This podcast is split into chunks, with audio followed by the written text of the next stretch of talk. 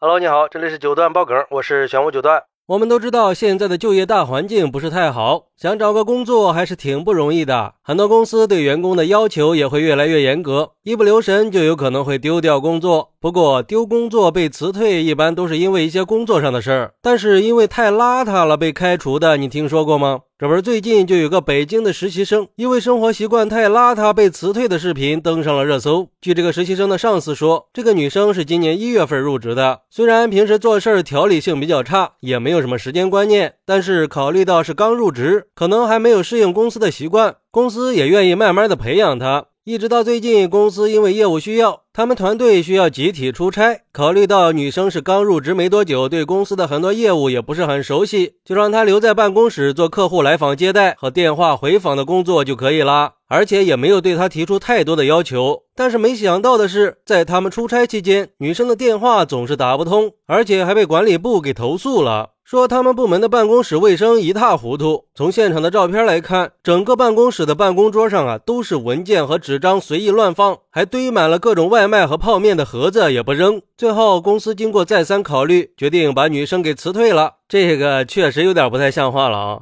你说要是在家里，你可以随便一点，但是公司是工作的地方呀，还是要注意一下的。而且这个视频出来以后，很多网友也是在指责这个女生。有网友说：“我支持这个公司的做法。俗话说，一屋不扫，何以扫天下嘛？公司有公司的规章制度，你进来了就必须遵守。这你自己的办公桌弄不干净也就算了，还把别人的也弄脏，实在是太不像话了。这就是典型的小事儿做不好，大事儿做不了啊！他可能都不知道自己是为什么来工作的。像这种眼睛里没活的人是干不好工作的。这么懒还招他进来干嘛呀？”我觉得这种习惯的人，公司就是赔钱也得给他开除了。而且现在很多年轻人都是这样的，表面穿的光鲜亮丽，其实私下里生活是一团糟。真不敢想象社会将来交给这样的年轻人会怎么样啊！还有网友说。这其实是家庭教育带来的结果。现在零零后已经占据了职场一多半的岗位了吧？至少我身边工作的那些职员来看是这样的。这些人或许是高材生，智商情商也很高，可是这些人大多数也是生活的低能儿。不管男女，看着每天穿的光鲜亮丽，个个帅气漂亮的，可是他们的宿舍是真的不敢恭维啊！这也是给家长们一个警告吧。在重学习、重成绩的同时，一定要培养孩子做家务的能力。爱干净、讲卫生是每个人必须要做的，而且应该要做好。现在好多家长都把孩子给养废了呀，只知道一味的学习，啥家务也不让做，衣来伸手、饭来张口的，独立生活能力太差了。家里的酱油瓶子倒了都不带扶一下的，那你能指望他去打扫卫生吗？这下好了，猫不在家，老鼠更猖狂了，直接把办公室整成垃圾场了。只能说，这个实习生的今天就是这些孩子的明天呀。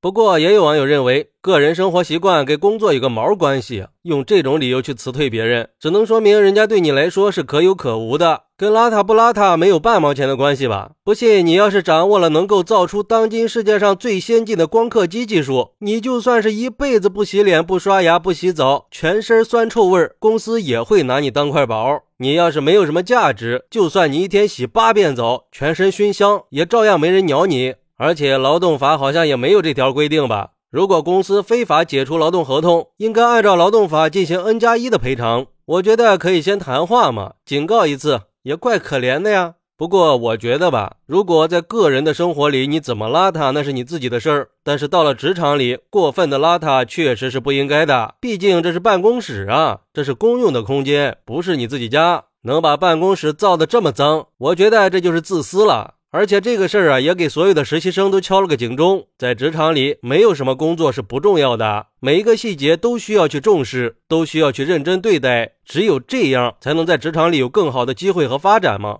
尤其是刚刚参加工作的人，如果你的工作能力还很一般，那起码面子工程得做好嘛。在公司里做事儿勤快一点，爱干净一点，没事儿把自己的工位给整理干净喽，那领导看你也会顺眼一点吧。如果说工作能力也不行，工位上还很邋遢，那确实是离失业不远了。毕竟老板可不是你家里人，他可不会惯着你。好，那你认为在职场里讲卫生重要吗？快来评论区分享一下吧。我在评论区等你。喜欢我的朋友可以点个关注，加个订阅，送个月票。拜拜。